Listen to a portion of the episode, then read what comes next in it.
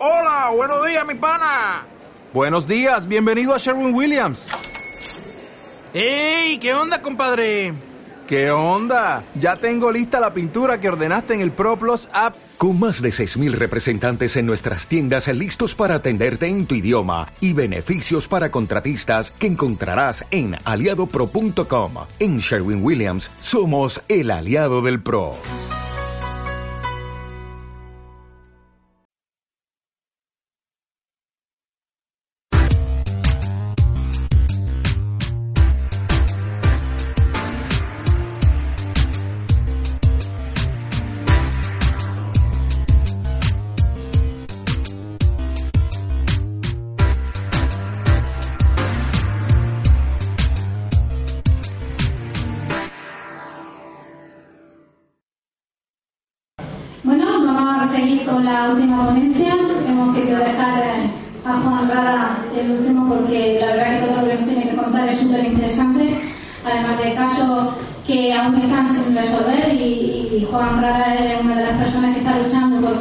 Casos que están aún sin resolver eh, vuelvan a la palestra y se aclare eh, realmente por qué eh, esas personas fueron asesinadas, quién las asesinó y dónde están. ¿no?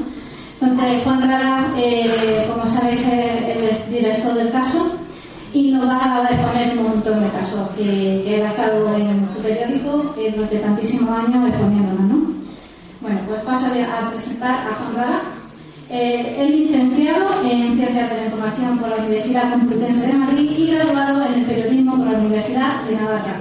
Participa desde hace varias temporadas en el programa televisivo Cuarto Milenio, que se ha emitido en la 4, todo el mundo lo conocemos. Ha intervenido en espacios de crónica negra en Televisión Española, Telecinco, 13TV, Telemadrid, La 10, Onda 6 y otros canales, así como las principales cadenas de radio, principalmente en la SER, en el programa Milenio 3 y Radio Nacional de España. Se inició a la temprana edad como periodista recorriendo diferentes rotativos de nuestra geografía. Director de los diarios El Telegrama de Melilla y El Noticiero de Cartagena. Jefe de redacción de Línea de Murcia y redactor de La Voz de Castilla de Burgos y La Voz de Almería. Trabajó también en la Gaceta del Norte de Bilbao y Diario de Navarra. Director del semanario El Caso y del digital elcaso.net. También ha dirigido otras publicaciones como Profesionales y Cuadros, Gaceta de Prensa, etc. Subdirector de los Servicios Centrales de Medios de Comunicación Social del Estado. Autor de varios libros y guiones de televisión, y está escribiendo un nuevo título sobre crímenes y delitos que en su momento no pudieron ver la luz a causa de la censura. Publicaciones que pronto aparecerán en el mercado y ha ganado varios premios periodísticos. Está condecorado con la placa al mérito criminológico, a la Cruz del Mérito Profesional por la Asociación de Diplomados y Profesionales en Criminología e Investigación y por la Cruz de Oro de la agrupación Narváez de la Guardia Civil. Como veis, tenemos un gran ponente, una gran persona y sobre todo un gran ser humano. Un aplauso para Rada.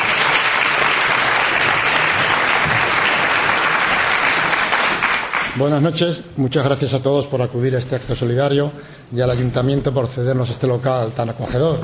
Donde... Sí. ¿No se ha oído? Ahora. Bueno, repito otra vez. ¿Va? Es que estaba.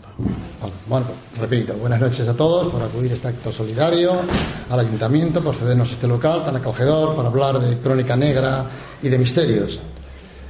Eh, aquí en España, a partir de la guerra civil, pues desaparecieron. No había publicaciones de sucesos, no había publicaciones de misterio, no había nada, porque según el gobierno decía que si nada malo se publica, nada malo ocurre. Era la teoría de Arias Salgado, que era el ministro de Información y Turismo, aunque mejor se le podría considerar el Torquemada del siglo XX. Nada, eh, no salía ya nada. Entonces ocurrió que en el año 51 a una señora llamó al periódico Madrid diciendo que había oído gritos, que estaban matando a una vecina y demás. Y al director del periódico Madrid, Puyol, se le ocurrió mandar a un redactor, a un reportero llamado Eugenio Suárez. Doy el nombre de este señor, Eugenio Suárez, porque se ha convertido en uno de los mayores editores y gente con más mérito que podía haber en este país. Fue para allá y vio, bueno, aquello, habían hecho polvo a una señora. Con un destornillador la habían machacado de arriba abajo. Fue al periódico, dijo, bueno, diez líneas, ¿eh? le dijo el director. Que, bueno, dijo este, bueno, pues ya vamos a hacer 15, que la censura nos la dejará en 10. Total, pasaron las 15. Solamente la censura se cargó la palabra marcas sanguinolentas que habían manchado las paredes. Bueno, entonces, ahí conoció al mejor policía que asistió en España de la criminal, el comisario Antonio Viqueira Hinojosa, que detuvo rápidamente al asesino. Fue el famoso crimen del Monchito. Este era un, un poquito atrasado mental que había dejado a la novia embarazada y le pidió en el taller donde trabajaba un anticipo de 500 pesetas al dueño para casarse tú estás loco a tu edad, te vas a casar porque eres dejado embarazada. Pero se le ocurrió ir a casa de la mujer del propietario, decir, mire, que vengo de parte de su marido que me dice que me dé 500 pesetas para no sé qué. La otra dudó, llamó por teléfono, se enteró que era mentira, eres un sinvergüenza, te vas a ir a la calle y tal. Y él que estaba desesperado por casarse, por todo, con el mono, se dio cuenta de que tenía un destornillador y se lo clavó y le hizo polvo. Entonces, fue un caso que tuvo mucha conmoción porque fue condenado a muerte. Entonces estaba claro que era un poquito de, atrasado mental, que una cosa es que se le condenara, pero otra cosa es que lo, que lo ejecutaran. Entonces, en medio de una gran polémica que hubo allá, pues el verdugo Antonio López, conocido como el Corujo, que ejecutó a, a los mayores condenados que ha habido en Madrid, pues se lo cargó. Entonces, a este Eugenio Suárez, este reportero, se le ocurrió la idea de hacer una sección sobre casos resueltos satisfactoriamente por la policía, con lo cual quedarían bien, pues eso, la justicia, o sea, el criminal nunca gana.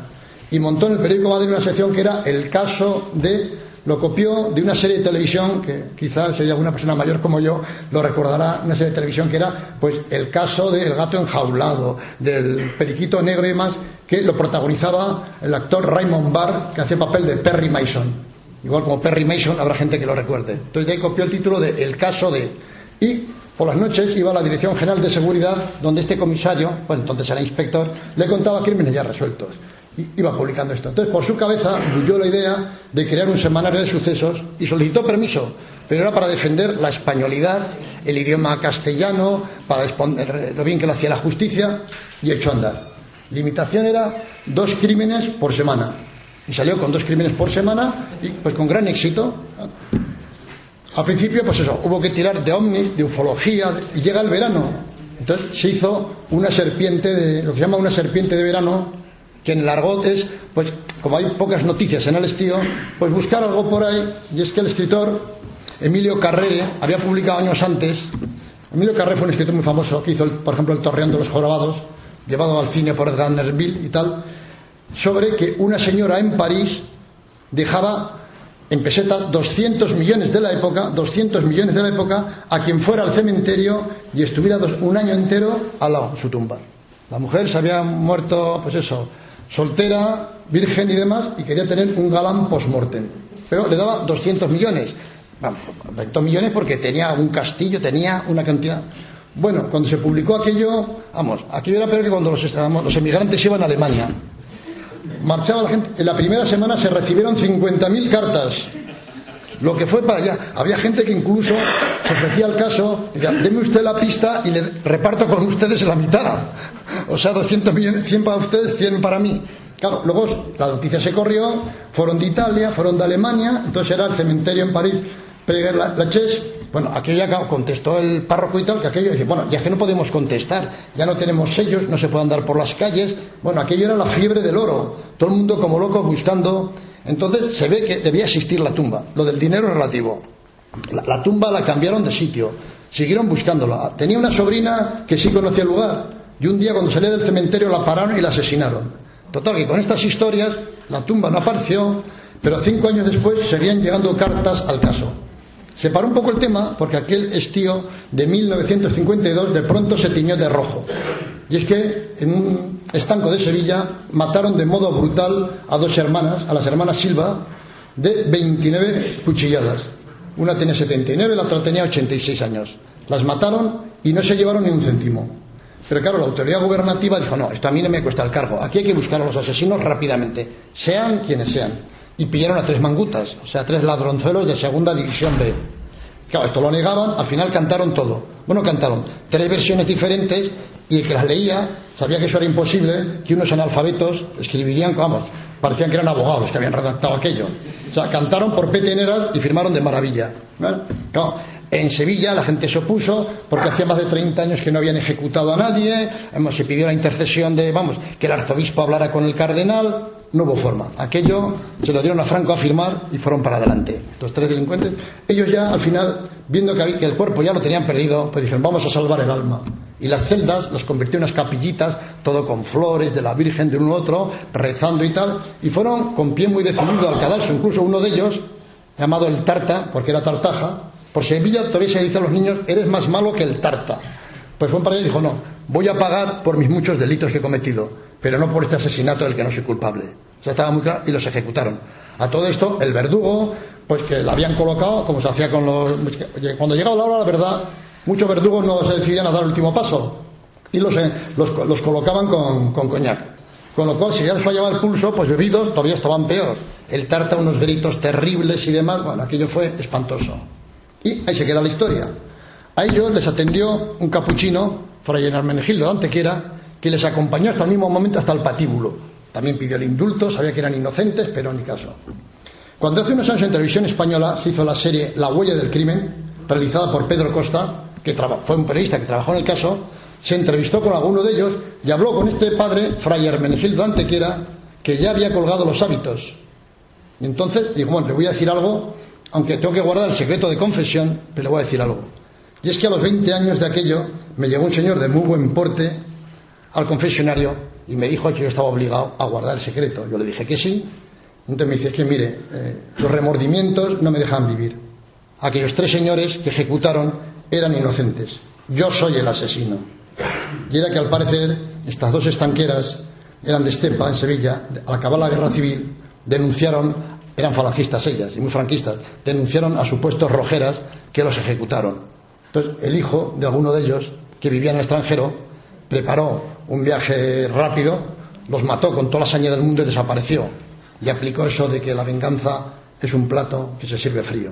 Ya digo que esto fue un crimen muy impactante, que todavía se sigue hablando de él, de, vamos, qué pasó detrás de esto, ¿no? Entonces, el caso empezó ya a dar un poco de sangre, pero era dos crímenes a la semana, pero la autoridad dijo, oye, oye, esto no puede ser. Uno. Entonces, ¿cuál era el truco? Que si había un crimen aquí, supongamos en Andalucía, otro en Galicia y otro en Cataluña, según la edición que fueran, mandaban un crimen para un lado o un crimen para otro lado. Total, como el delegado de Información y Turismo de Sevilla no hablaba con el de Barcelona, no se enteraban de que habían dado el cambiazo y se seguía con un crimen. Y así se llegó, por ejemplo, pues al tema de Jarabo. Señalo lo de Jarabo porque fue algo impactante porque en una mañana se vendieron 480.000 ejemplares del año 58. O sea, algo que ahora sería imposible esa cifra de vender, entonces se hizo, ¿no?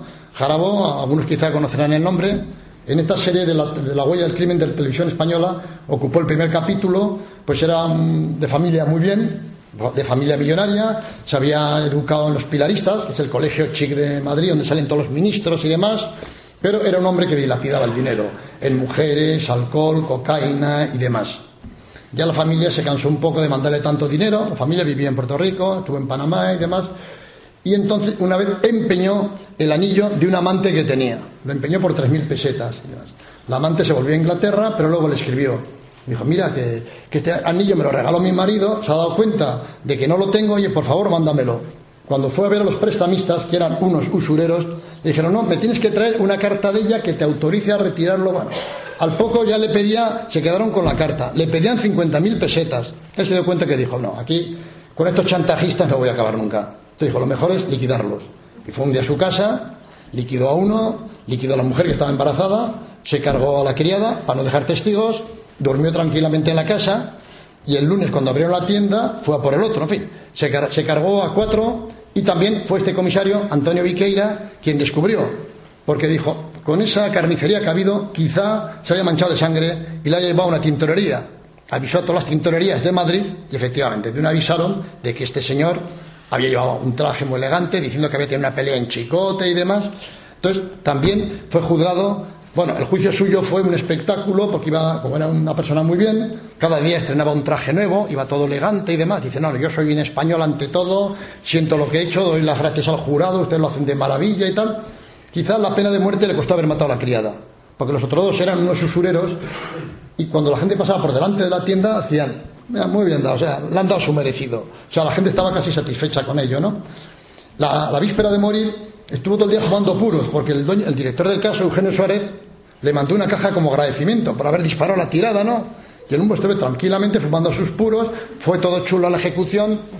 El verdugo que estaba colocado tenía un cuello de, porque además el tío era judoka y tal, un cuello de elefante que no había forma de liquidarlo. Bueno, allá tuvieron 20 minutos con él y tal. Y ya cuando iban al cementerio de la Almudena, había mucha gente que pensaba que no lo habían matado, porque además era sobrino de Ruiz Jalabo, presidente del Tribunal Supremo. Y como había muerto un gitano, pensaba que le habían dado el, cambiazo, que el que iba en el ataúd era el gitano, no Jarabo. Y la gente, no hay vergüenza y tal y cual. Entonces el comisario que había ya sacó la pistola, se acerca al chofer y dice textualmente, comunista, cabrón, baja aquí. ¡Hala! Abrir el ataúd. Y todo el mundo fue a mirar y efectivamente era José María Jarabo Pérez Morris que había muerto, ¿no? O sea, fue el último ajusticiado en España por la, condenado por la justicia civil. Divulgadores del Misterio. Síguenos en nuestra web www.divulgadoresdelmisterio.net. La última mujer fue un año antes, la Expósito, la famosa envenenadora de Valencia, y este fue el último. Entonces, claro, eran temas que el público lo seguía con gran apasionamiento. ¿Por qué? En aquellos tiempos no había televisión, la radio era, estaba muy limitada al parte Radio Nacional de España, y el caso era un poco la continuación de aquellos folletines que había a principios de siglo, que contaban historias, pero claro, casi todas inventadas, que iban con un continuará. Esto tenía de bueno de que era realidad, o sea, que la gente lo vivía, de que la gente podía ir allá a, los, al juicio, o sea, sabía que eran auténticos. Otro caso que causó también mucha impresión, habrán visto por ahí una portada que pone el misterio de la mano cortada. Llamaron al caso un hijo diciendo, oiga usted, soy el hijo de la marquesa de Villasanti y baronesa de Alcalí, que mi madre se encerró, ha muerto nuestra hermana, se ha encerrado con ella, hemos visto sierras, hemos visto de todo, y hoy creemos que ha hecho una sangría. Total, que el caso fue disparado para allá, llegaron los primeros, como tantas otras veces, llegó la policía y efectivamente eh, sucedió que esta marquesa Margarita Ruiz de Liori, una persona muy inteligente, fue de las primeras abogadas que hubo en España, pintora a nivel internacional, pianista, o sea, completísima, fue espía del Estado español en Círculo 30, a las órdenes de Primo de Rivera, estuvo en la Guerra del Rif como corresponsal, fue amante de Abdelkrim, que era el líder contrario, y le salvó la vida a Franco. En una ocasión le advirtió de que le habían preparado una emboscada. Y en otra ocasión, Franco recibió un balazo en los testículos, que perdió uno de ellos y tenía una gran hemorragia, se podía haber causado la infección y este, esta mujer se lo salvó. A cambio de ello la nombró capitán del ejército español. O sea que no fueron socialistas los que metieron a la mujer en el ejército, sino Franco a, esta capitana Margarita Ruiz de Liori. Entonces fue una mujer con una, una biografía apasionante, estuvo en Estados Unidos, fue amiga de presidentes y demás, pero al final se enteró de que la hija estaba enferma, sintió remordimientos de que la había tenido abandonada y tal, y durante los últimos tres meses de su vida se volcó en ella. La acompañó hasta el final y tal, pero cuando murió no dejaba que nadie fuera allá. Murió y la cerraron en el ataúd. Y la enterraron y demás, el cortejo fúnebre por Madrid elegante, porque además era íntima amiga de Franco, de la alta nobleza y demás, pero sospecharon algo. Cuando entraron del caso con la policía, van y descubren allá que en una lechera, antes se vendía la leche a granel, de esta de plástico o de latón, había una mano flotando, una mano así cortada, con unas uñas muy bien cuidadas, flotando. Y luego dentro ya encontraron dos ojos, un trozo de lengua, pelo de pubis y demás. Y bueno, aquí hay que. Entonces se procedió otra vez a la exhumación del cadáver. Se sacó aquello y efectivamente, o sea, ahí habían cortado todo, pero hecho por cirujanos. Eso estaba muy claro que aquello no era fueron detenidos, claro, vayan con la detuvieron, que me pongan con el pardo, que quiere hablar con Paquito y tal, inmediatamente porque ya sabía, en fin, ya le pusieron en libertad. Entonces, el caso, eh, estaba tirando una portada con la mano. Y cuando estaba la rotativa funcionando, dice el censor, no, no, esto va contra la moral, esto va contra todo y tal y cual, que paren la rotativa.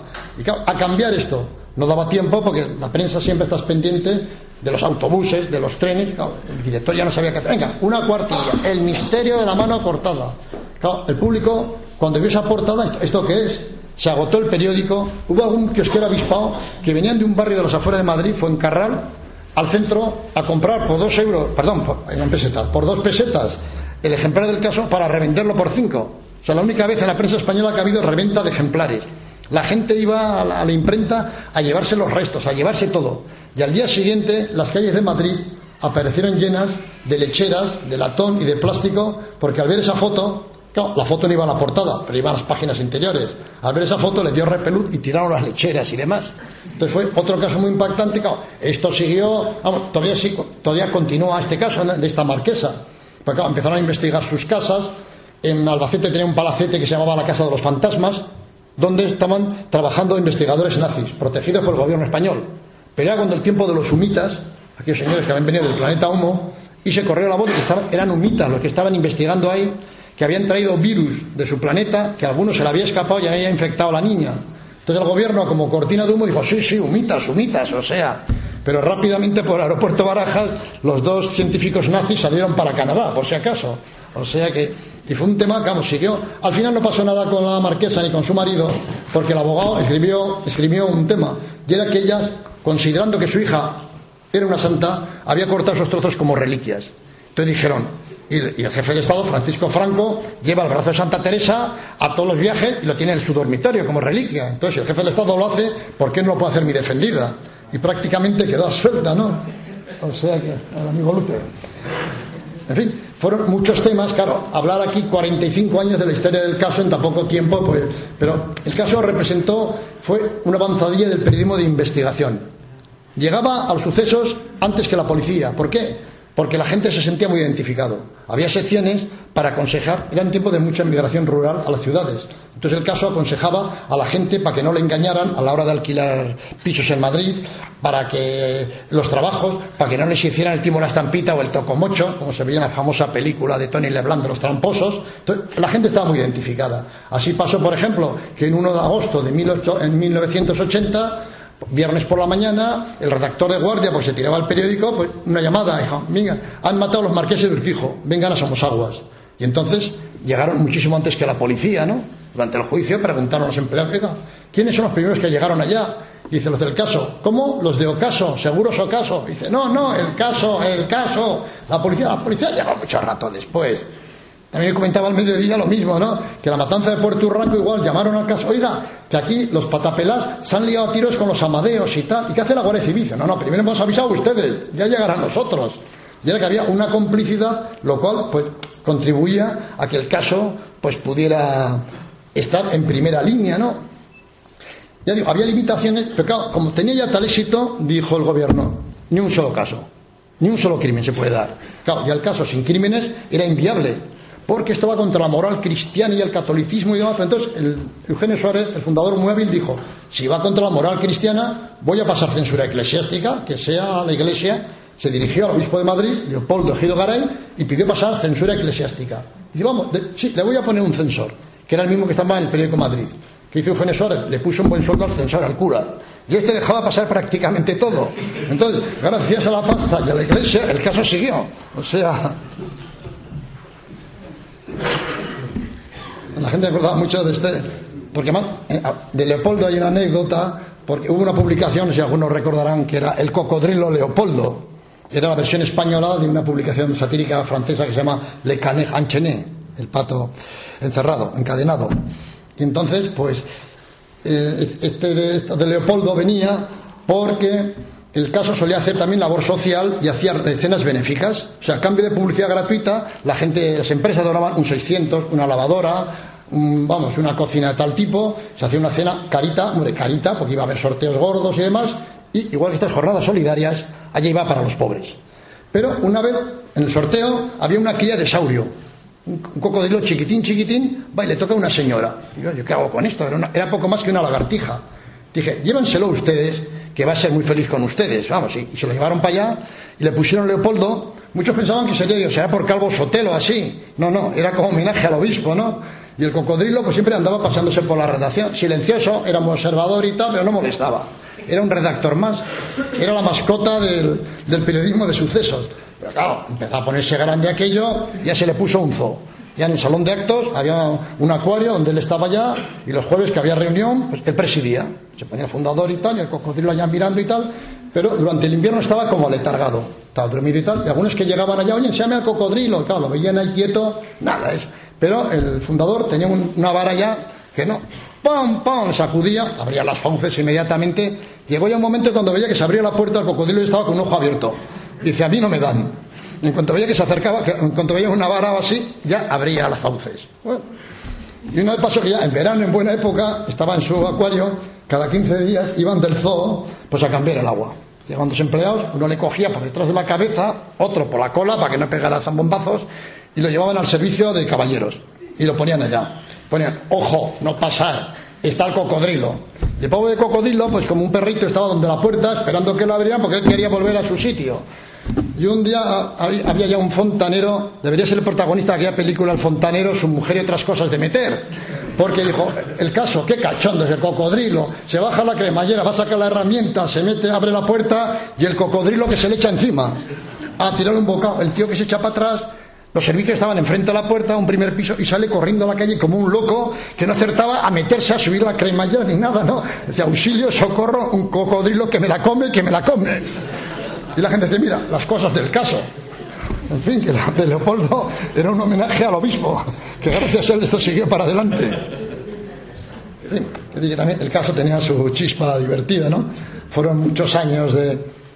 Ya que eso es el título inicialmente que hablamos algo del más allá, y no hay mucho tiempo, pues voy a contar un par de casos que fueron descubiertos, esto ya en plan serio, pues un poco delatados pues por fuerzas vamos a decir, paranormales y más Divulgadores del Misterio. Síguenos en Twitter, Facebook, iTunes y Google Plus.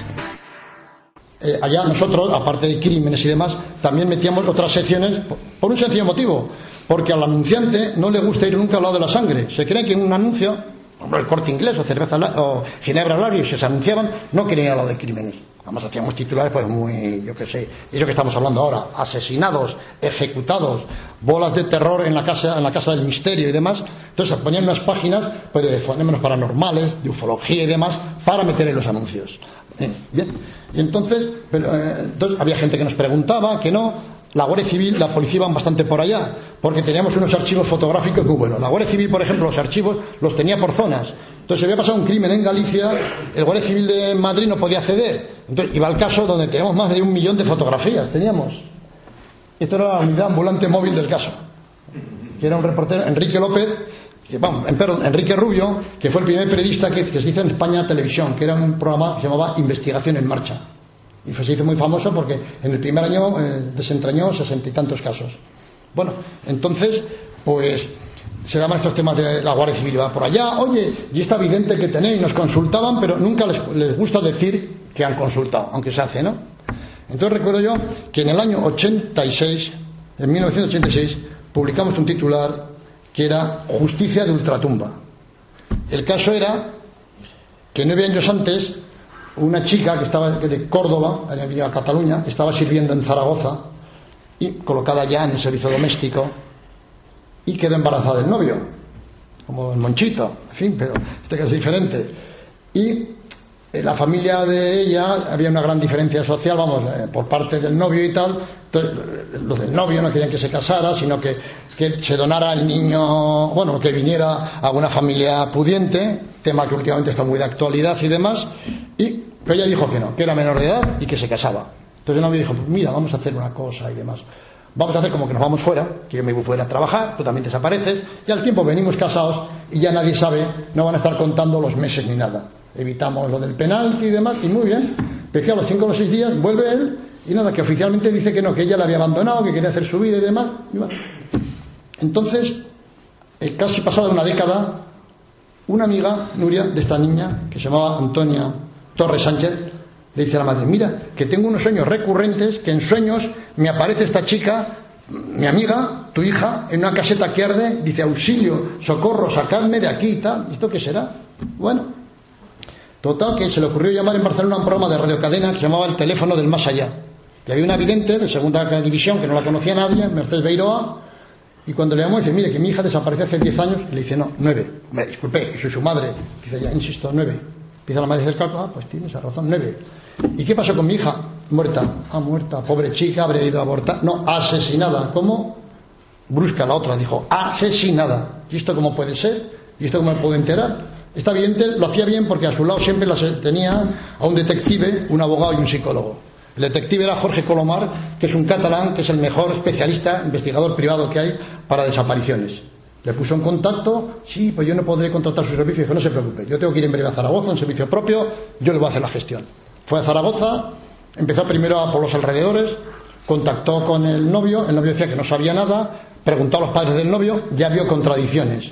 Habló con los amigos y algún amigo le dijo, nos extrañó que cuando volvió había alguna ropa de la chica. Y claro, lógico, una pobre mujer que se va y que deja algo de ropa en el coche de él, empezó a apretarle y dijo, bueno, sí, ya fuimos por ahí y fuimos a abortar y se murió y tal, claro. ¿Y dónde está el cadáver? Claro, yo no podía dejar el cadáver en ningún lado porque es un delito el aborto, ha muerto y tal. Y cuando veníamos ahí, donde casca hay un pantano y la dejé en una caseta y le ahí está el cadáver, no, le pegué fuego a la caseta. Bueno, ya dio cuenta la Guardia Civil, porque ya tenía que intervenir, lógicamente, fueron para allá, la caseta de pescadores se había hecho nueva y allá ya no quedaba nada. La Guardia Civil, pues aquí no se ve nada. Pero este detective, pues muy inquieto, empezó a escarbar y encontró un hueso del occipital con un orificio del calibre 22. Ya tuvo que cantar él.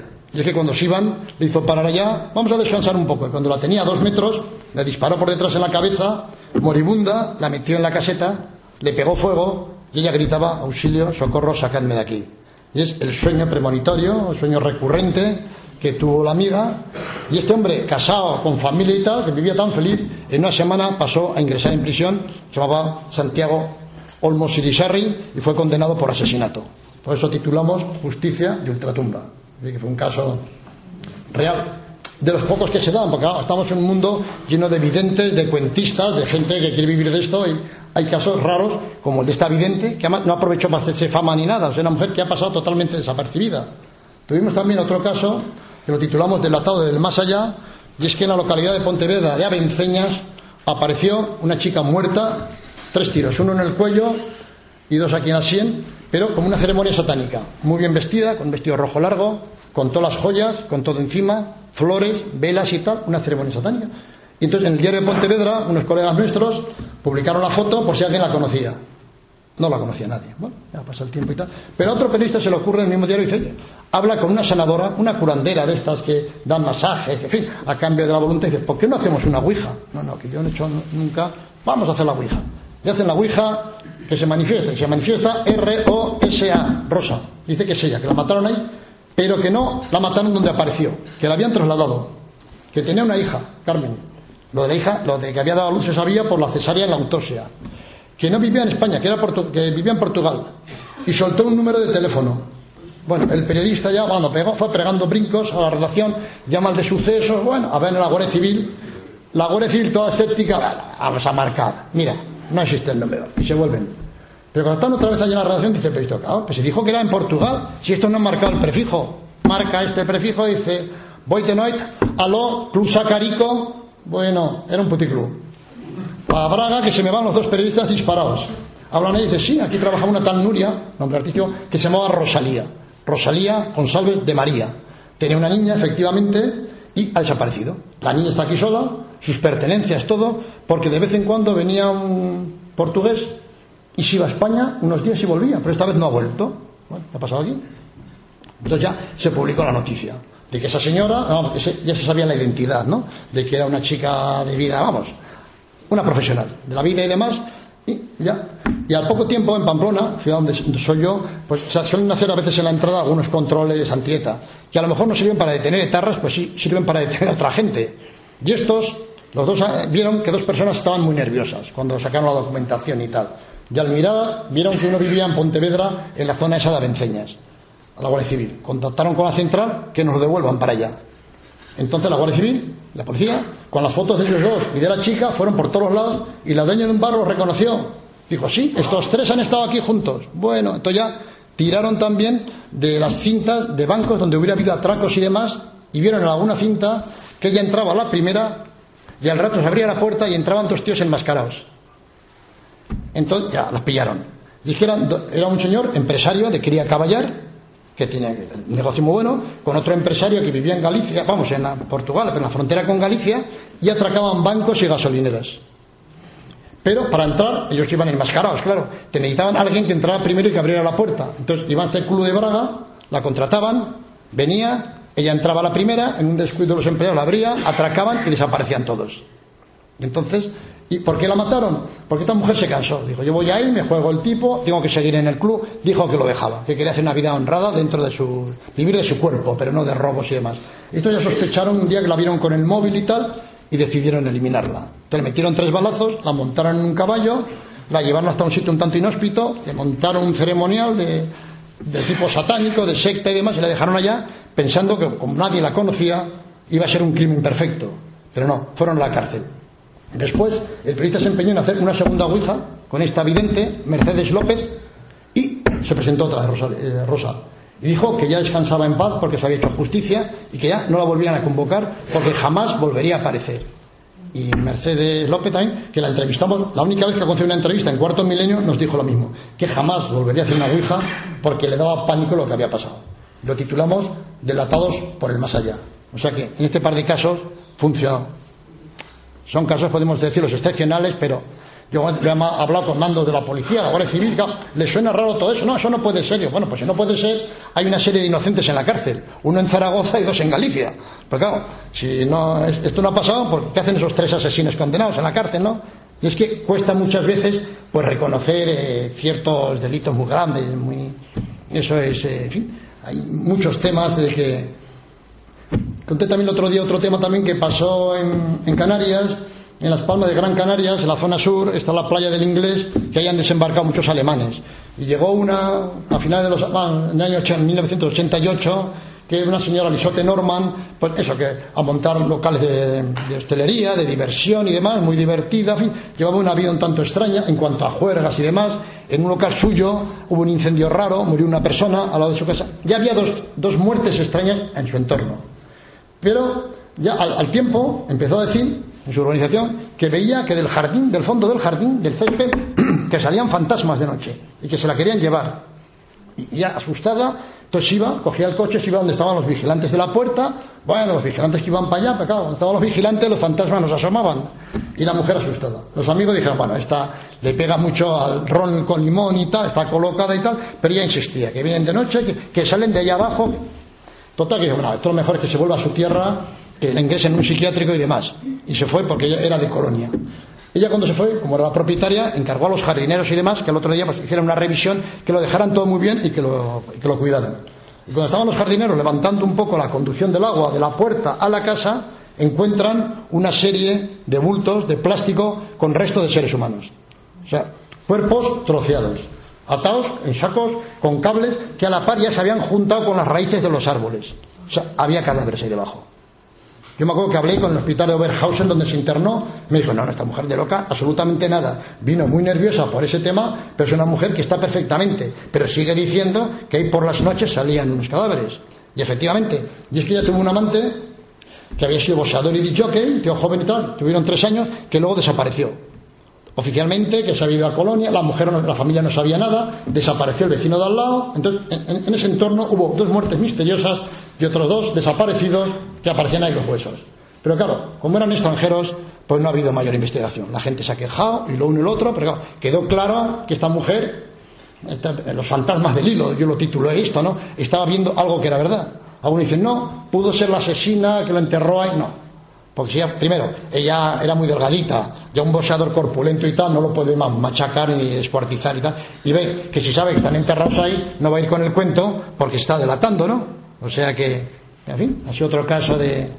Luego, volviendo al tema de los sumitas, hay por ahí una portada, sí, que se ha visto de un sastre, que está por ahí. En Madrid, yo le llamo la Casa Maldita, en el centro, donde la Gran Vía, hay una casa que en menos de dos décadas ha habido tres sucesos sangrientos. El primero, bueno, en el 49, un crimen normal, matan a un camisero a golpes de candelabro y demás para robarle. No se publica nada, normal, golpe de candelabro, efectivo. Y no se publica nada, pero en el 65 ya eh, ocurre que el día, 1 de mayo, a fiesta del trabajo, se monta un cine impresionante porque un señor sastre que tenía al lado el negocio, hacía uniformes para el cuerpo de seguridad, trabajaba con esta gente muy bien, muy bien montado, manda a, se quita la criada, le dice que vaya a la farmacia y ya no abre la puerta. Y entonces empiezan a oír detonaciones, gritos y demás. Y empieza a asomarse en pijama al balcón con los cuerpos de los niños. Y es que fue matando a los cinco niños uno tras otro. Y a la mujer. Tiros, machetazos, golpe de hacha, todo. y los sacaba a los pobres niños sangrando al balcón y decía, lo he hecho porque los quiero mucho, porque esos malditos me obligan, porque les había puesto en contacto con los sumitas, esos que hablamos del planeta humo, y pensaban que venían a invadir eh, el planeta Tierra, y para salvarles los estaba matando y sacándolos allá. Y después de la matanza, él quería la solución, quería, y que viniera un sacerdote.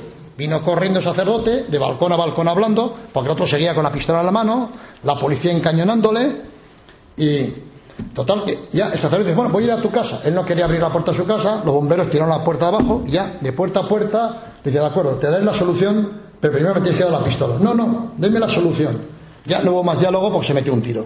Los bomberos reventaron aquello, y aquello era el suicidado, la mujer, los cinco hijos pequeñitos, matados, terrible aquello fue. No acabó la historia, porque a los dos años, en ese mismo piso, en ese mismo, un señor llega a su casa, va a colgar la chaqueta en el armario y ¡plá! encuentra un recién nacido colgado allá. Y era que su pareja había dado luz a un niño y cuando dio luz lo metió en la bañera, lo ahogó y lo colgó ahí donde tenía la chaqueta a su marido. O sea, eso fue, y fueron nueve muertos en tres, en tres sucesos en menos de 20 años. Eso está enfrente al Teatro López de Vega, en aquella Antonio Grilo 3, yo lo conozco bien porque yo he vivido prácticamente enfrente de esa casa. Yo vivía en esa esquina de la Gran Vía, y vamos, además en un sitio un poco curioso porque estaba sobre una necrópolis. Debajo había, me hacía gracia, eh, un bar, antes no existían los puticlubes, eran barras americanas, era más elegante, ¿no? Y yo siempre veía unas señoras muy gordas, señoras muy obesas, de, de películas de, de Fellini y tal. Y ahí estuvo la última noche Jarabo también, que con dos prostitutas, que quería pasar la noche con ellas, no encontró donde le dieran alojamiento él con las dos, y por la mañana este, este inspector de policía, luego comisario, Hinojosa, pues eh, lo, Antonio Hinojosa lo detenía. O sea, era, e incluso estando yo allá había una bodeguita que yo solía ir y la cerraron para hacer una reforma y encontraron también debajo un cementerio de, recién nacidos. Y que allí mismo había también una clínica clandestina de abortos. O sea que empiezan a investigar por aquella zona y dice, bueno, estaba viviendo al lado de, un tema de muertos, cinco minutos. Entonces, hay muchos temas de, la historia del caso y hay gente que me pregunta, ¿y por qué desapareció el caso? Porque a la gente el morbo, el crimen, le gusta mucho, o sea, está claro, nadie lo niegue. Esto es como la prensa rosa o la, en televisión, nadie ve la crónica rosa, todo el mundo ve los documentales de la 2, pero la realidad los índices de audiencia dicen todo lo contrario. entonces, el caso llamaban el periódico de las porteras, porque decían que solo leían las porteras, ¿no? O sea, un millón, medio millón de ejemplares no son solamente porteras, había gente que iba allá al, kiosco y decía, deme el ya, que tenía un formato grande, y bajaba la voz y al caso, y lo metía. Entonces iba con el ya, eran de, vamos, lectores de sobaco ilustrado, que decíamos, ¿no? Se daba el caso de una marquesa en Serrano que solía mandar al chofer, al mayordomo y tal, pero un día no estaría un domingo y llegaba y decía, oh, por favor, me da la ABC, bajaba la voz y decía, y el feo. Y se llevaba el caso ahí escondido, o sea que. Y claro, había, por ejemplo, el Consejo de Guerra de Burgos, la única información que hubo en España fue a través del caso porque estaba vetada la prensa. Nuestro correo electrónico divulgadores del misterio gmail.com Pero el gobierno pensaba que el caso, como era el peligro de las porteras, pues no lo leía nadie. Entonces nos dejaron cubrir perfectamente la información del Consejo de Guerra, pensando que no lo iba a leer nadie. se leía en universidades, en juzgados, en un sitio, en otro, ¿no? O sea, era. Fue el primer periódico en España que hizo periodismo de investigación, porque en España todo el mundo iba a las notas oficiales y demás. en el tema de sucesos, otros que decían, bueno, según dice el caso, y se cubrían las espaldas, ¿no? Para que las miras fueran contra el caso. La sección de tribunales la creó el caso. En España no había sección de tribunales. Y el caso hay una sección de tribunales donde incluso metía temas ya de comisiones obreras, de UGT, de aquellas historias que, vamos, para el resto de la gente, ¿no? Claro, hay que pensar que aquello supuso, eran años muy duros, y aquello supuso censuras, supuso secuestros de ejemplares, supuso multas y tal. Pero vamos, fue una escuela pues, de periodistas, de ha salido gente muy importante que ha dirigido grandes periódicos, que ha hecho películas de televisión, y sobre todo yo creo que prestó un gran servicio a la sociedad española porque abrió un poco, pues no sé, las ventanas a la información, aunque fuera a través de la crónica negra, pero también fue la crónica social, fue un poco fue la crónica humana y entretuvo a muchos españoles en aquellas aburridas horas de ocio que había durante la época anterior. Bueno, ya si quieres el tiempo apremia. Vamos ya con... Eh, pues, ¿qué decir, magistral? Eh, muchísimas gracias.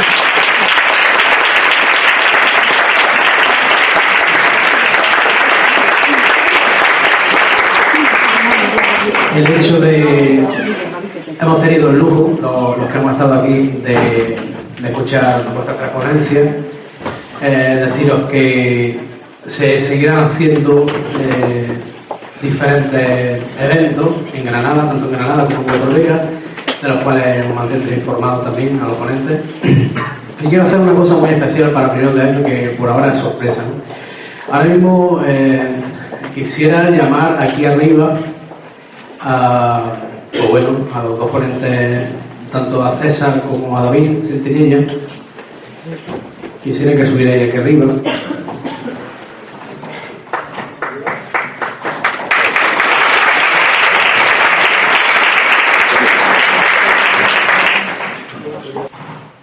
En este país parece ser que la cultura pasa a un segundo plano y el fútbol, como, como no, eh, es el rey de, la pista. Pero bueno, aparte de esta pequeña crítica, eh, deciros que, bueno, estamos muy agradecidos de tener aquí los tres. Y quisiera que si alguien tiene alguna pregunta, eh, disponemos de muy poquito tiempo. Nos han dicho que a las 10 tenemos que desalojar el teatro, pero hay algo especial para el final, como, como broche de oro para esta segunda jornada solidaria del misterio. Y quisiera, pues, bueno, preguntar a las personas si tienen una última, a los asistentes, una última pregunta. ¿Alguna pregunta por ahí? Dígame, señor Raúl. A ver, como antes le preguntaba a David, eh, sobre una apreciación al, aquí al compañero, no recuerdo qué nombre era. César. César, creo que sí, vale. Eh, bueno, un dato, creo recordar que lo que ha comentado antes eh, Juan Rada, el, el crimen de las de las tanqueras de Sevilla, creo que el verdugo que lo ejecuta era el verdugo protagonista de tu historia. ¿Era de Sevilla? Sí, fue. Sí. Sí, creo recordar que al Tarta lo mata, bueno, lo ejecuta Marcoñana. Eh, sé que es muy difícil, pero en todo tu periodo de investigación, ¿cuál es el caso que más te, valga la redundancia y haciendo analogía con el periódico que más te ha impactado, con el que tú te has sentido, el que más te ha sorprendido, el, el que más te ha impactado? Bueno, yo llevo 35 años y 5 meses siguiendo un caso, me remonto al 1 de agosto de 1980, que es el de los marqueses de Urquiza. Es un tema que se cerró, pero se cerró de una forma muy injusta, ¿no? O sea, condenaron a Rafael Escobedo Alday, que cometió los crímenes solo o en compañía de otros. ¿Quiénes eran aquellos otros? ¿Dónde, ¿Dónde están los autores intelectuales? Porque el otro se había fugado, que también iban a condenar, que era Javier Anastasio de Espona. A este que estaba buscado por Interpol en código rojo, y según la policía española estaba en Filipinas, yo estuve con él, me encontré en Copacabana, en Río de Janeiro, en 1989. Yo le conocía porque antes había estado en el caso cuando salió de prisión. Después de cumplir tres años y medio de condena, salió en libertad condicional, me dijo que no se iba a fugar, pero llegó un soplo de la judicatura de que sí lo iban a condenar. Entonces cogió un avión, se fue, salió perfectamente por Barajas, Lisboa, allá, y cuando yo le dije, ojo, que estás andando por una zona que hay bastantes españoles que pueden ver, se metió la mano en el bolsillo y dice, mira, el pasaporte, lo acaban de renovar hace tres meses en el consulado de España. ¿Qué pasa? Que no lo querían detener. El crimen pues, ya prescribió el 1 de agosto del año 2000, pues él no quiere volver a España y sigue, está casado, aquel día estaba con su novia que era de Madrid, se casó, tiene familia y se va moviendo de país en país, Argentina, Bolivia y demás, porque tiene miedo que le pueda pasar algo. No por parte de la justicia en las fuerzas del cuerpo de seguridad del Estado, sino de que le quieran tapar la boca. Ese es un tema. Y el otro tema es el falso suicidio, o suicidio con comillas, de Rafa Escobedo, de que no se suicidó, sino que le metieron cocaína, vamos, en, en la cocaína le metieron cianuro y lo colgaron. No es igual cuando uno se ahorca, tiras o no, aunque lo haga voluntariamente, se mueve y quedan marcas. No quedaba ninguna marca, estaba, había caído a plomo. Cuando te sueltas dos barrotes como él, queda óxido de, hierro, ahí no había nada. E incluso, como decía el fundador Lara, la editorial, dice, lo primero que tenían que haber hecho es haberle bajado los pantalones para ver si estaba empalmado y había eyaculado. Y es que los suicidas, la sangre les baja para abajo, es verdad. No se hizo ninguna prueba de eso. Rápidamente se borraron todas. Lo que pasa es que Marco García Montes pidió que le mandaran las vísceras a Madrid y tal. Entonces el forense, García Andrés, vio que tenía 5 miligramos de cianuro por kilo de pulmón. En fin, con aquello se podía tumbar un elefante. Su compañero de celda en Sevilla, que también lo defendía Marco García Montes, dijo, voy a contar la verdad. Se lo dijo algo así como un miércoles santo. Claro, no eran fechas para montar la rueda de prensa. Lo haremos el lunes. El lunes ya estaba muerto. Entonces ha sido un caso que donde está detrás banca, nobleza, iglesia, poder, cantidad de gente. Había demasiados intereses para ocultar ese tema y así ha quedado. Bueno, yo sigo hasta el final, aunque ya no se puede. No, tengo a punto de publicar un libro al respecto, pero no se pueden aportar muchas cosas que aunque las conozcamos, pues porque rápidamente las querías caen al respecto sobre ese tema. ¿Alguna pregunta más por aquí?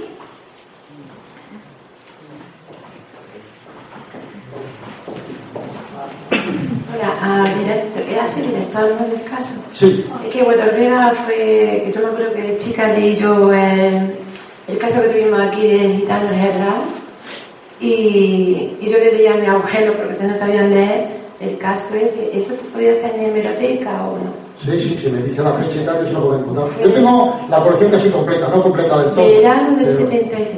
Verano del 73. Y el crimen fue solucionado, se quedó como caso abierto. Mm, se solucionó, estuvo en la cárcel. Pero ¿qué pasa un poco para que Se produjo el crimen.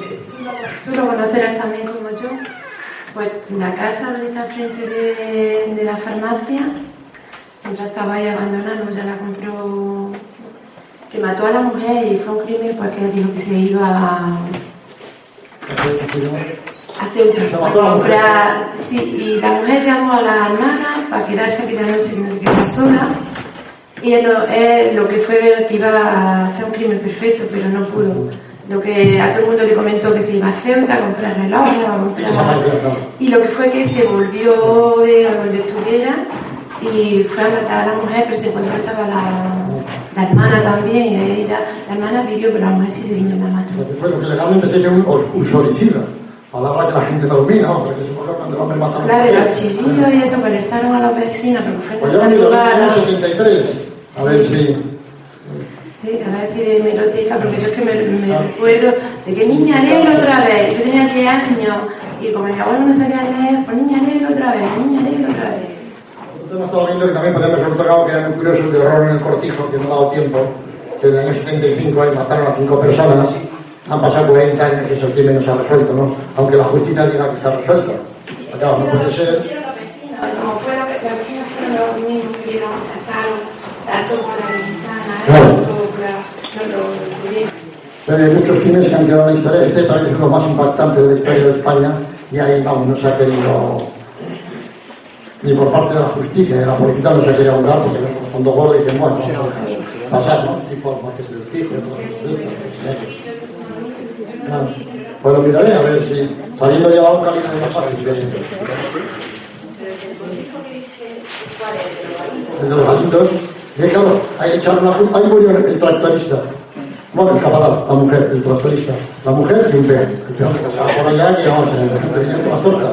Y como al principio aparecieron cuatro cadáveres, faltaba el del, tractorista, y que empezaron claro. El tractorista le gustaba a la hija del capataz, el capataz se ha cabreado, este le ha matado, ha matado a la mujer, luego ha llegado su mujer, ataque de cuernos, el otro que pasaba, todo perfecto.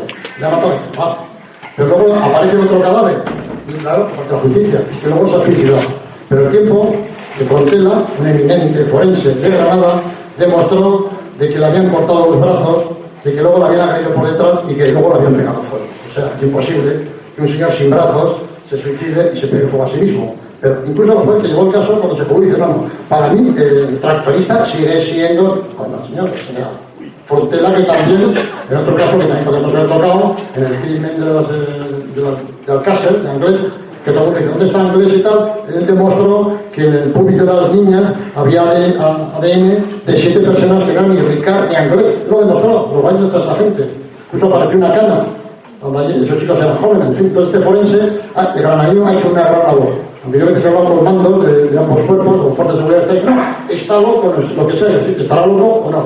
Pero lo que demuestra es ADN, eso no falla. Eso va a 99,99% ,99 de seguridad. Porque claro, a veces me interesa ¿eh? ni los buenos forenses, ni los buenos jueces, ni los buenos fiscales, ni los buenos investigadores. Y por supuesto, ni los buenos periodistas. Eh, bueno, eh, quiero un aplauso fuerte para ello. Yo se lo-